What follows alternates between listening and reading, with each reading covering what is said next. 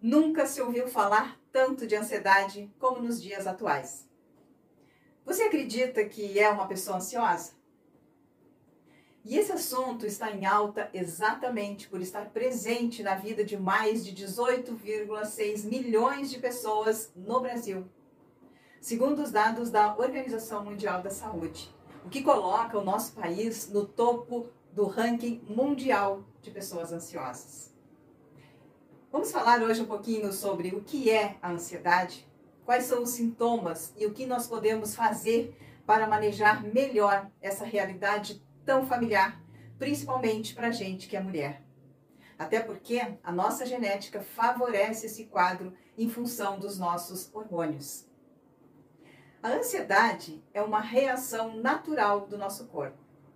Ela é uma expectativa apreensiva com relação ao que ainda está por acontecer.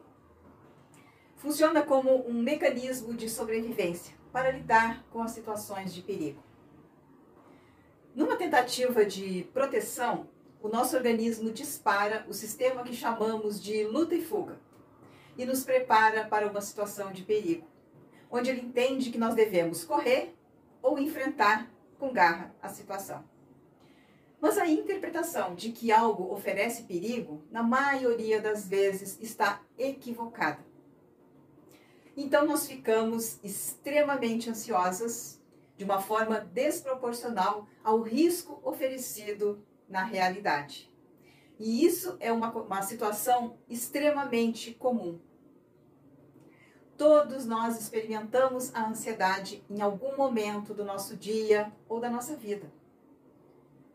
É, como exemplo, situações nas quais nós precisamos falar em público, ou em entrevistas de emprego, ou ainda quando estamos esperando por alguma notícia. Até certo ponto, a ansiedade ela é positiva, porque ela nos leva a uma organização prévia. Nos impulsiona, na verdade, a agir. Mas ela se torna um problema quando os sintomas são muito frequentes e muito intensos.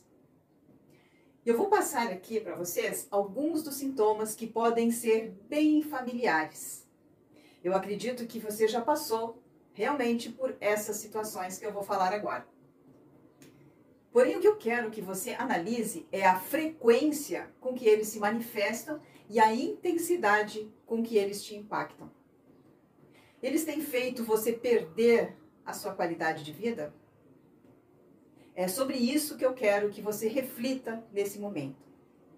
Os sintomas da ansiedade, eles são percebidos a princípio de três formas por meio dos nossos pensamentos. Eu vou citar aqui alguns pensamentos que são bastante comuns para quem vive esse quadro de ansiedade. Parece que eu vou ficar maluca. Eu acho que eu vou explodir ou até vou enlouquecer. Eu não consigo, eu não sei lidar com isso. Parece que eu vou morrer. Deve ser de fato o meu fim. Esses são pensamentos bastante corriqueiros na vida de uma pessoa ansiosa. A segunda forma é, que a ansiedade se apresenta é por reações emocionais. Vou citar aqui algumas dessas reações para que você é, veja se você realmente passa por esse quadro: medo, vergonha, nervosismo, tensão, tristeza, agonia, falta de esperança, muitas vezes vontade de sumir ou evitar pessoas e lugares. E a terceira são as reações físicas, e essas são bastante desconfortáveis, que é o coração acelerado, falta de ar, tremores, muitas vezes ânsia de vômito, diarreia, alterações no sono, suor excessivo, dor de cabeça, tensão muscular e às vezes até a sensação de desmaio.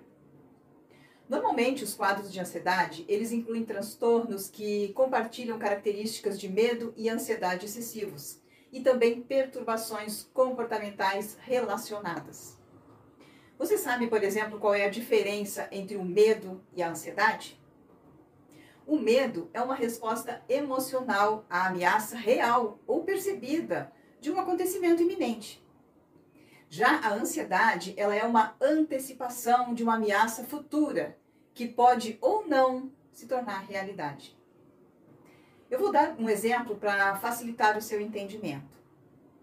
Você entra, por exemplo, num local, num terreno, no pátio de uma casa e se depara com um cachorro bravo. Isso é uma ameaça real e iminente de perigo, porque ele pode sim te morder. Nesse caso, você sente medo. Ok? A segunda situação é busca exemplificar a ansiedade. Você está em casa, por exemplo, estudando para uma prova e começa a pensar que você não vai conseguir fazer as questões. E então você começa a se sentir mais agitada, mais angustiada, o seu coração começa a bater mais forte, mais acelerado e a sua respiração fica ofegante. Isso é uma antecipação de uma ameaça futura, que pode ou não se confirmar. Neste caso, você ficou ansiosa. Pessoas que sofrem é, com transtornos de ansiedade, no geral, elas superestimam o perigo das situações.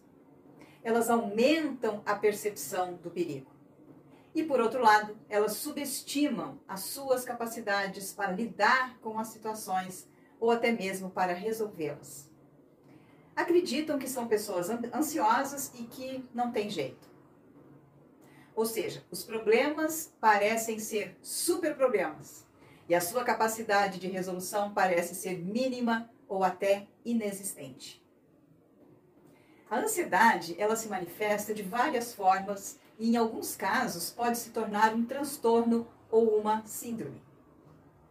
Os mais comuns são a síndrome do pânico e o transtorno de ansiedade generalizada. Isso é bastante frequente numa grande maioria das pessoas que sofrem com a ansiedade. Nesses casos, já estamos falando de patologia, onde o melhor caminho é você buscar uma avaliação com profissionais capacitados para diagnosticar com clareza e ainda prescrever medicamentos para auxiliar o manejo da ansiedade se houver necessidade. O que não elimina a necessidade de estratégias, né, de técnicas, de ferramentas práticas para o seu uso contínuo, como forma de gerenciamento consciente da ansiedade. Isso é de extrema importância e eu quero que fique bem claro para você. Você precisa tomar conhecimento dessas práticas para melhorar o manejo da ansiedade. É como se você quisesse ganhar músculos somente tomando whey protein, sem fazer musculação. Não é verdade? O medicamento por si só não vai resolver o problema da ansiedade. Eu vou partilhar com você algumas técnicas bem eficientes para fazer você voltar ao eixo da normalidade assim que os gatilhos da ansiedade forem disparados de forma consciente ou até mesmo inconscientemente. Porque às vezes acontece sim que os gatilhos são disparados de forma inconsciente.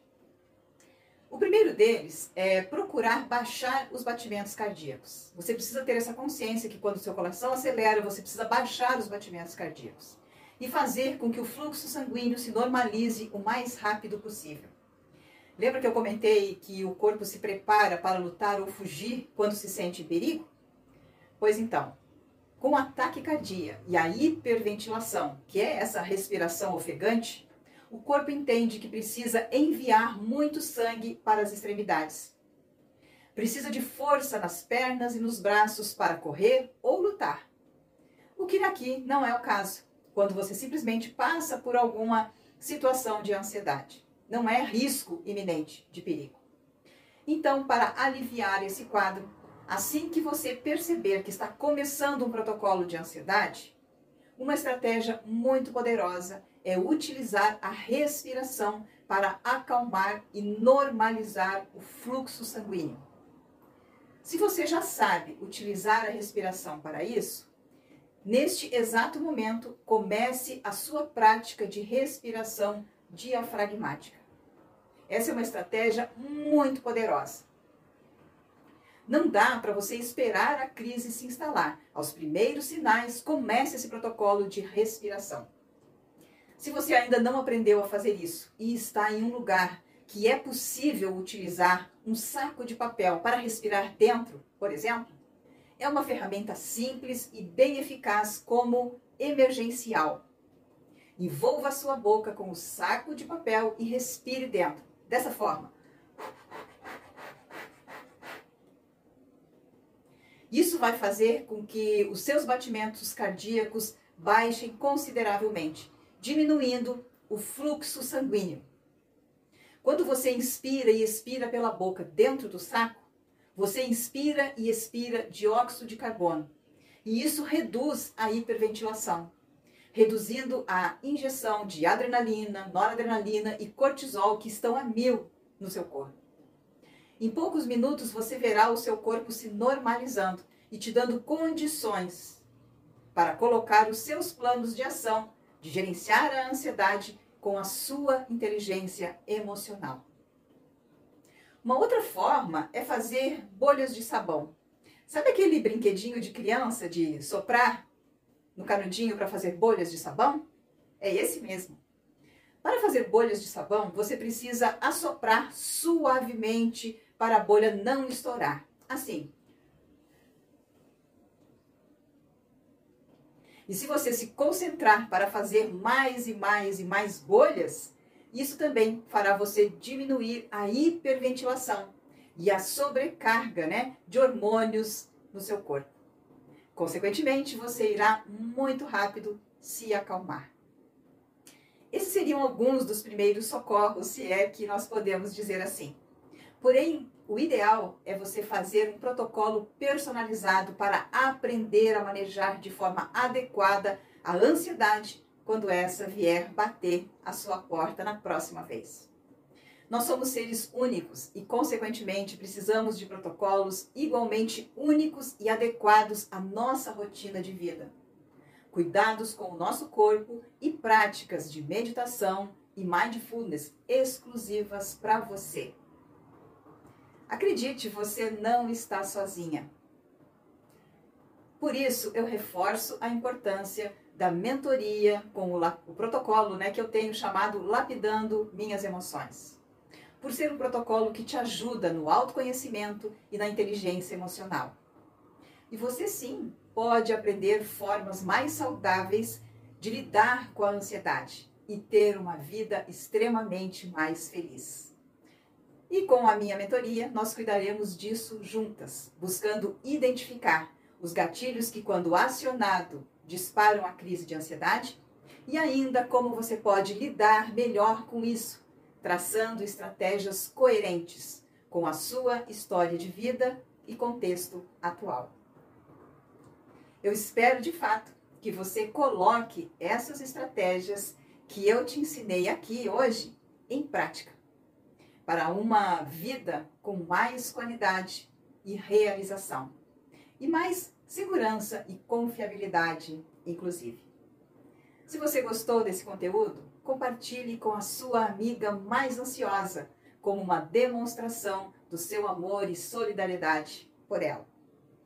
Curta também e assine o nosso canal para que nós possamos atingir mais e mais pessoas possamos ajudar infinitamente um número maior de mulheres.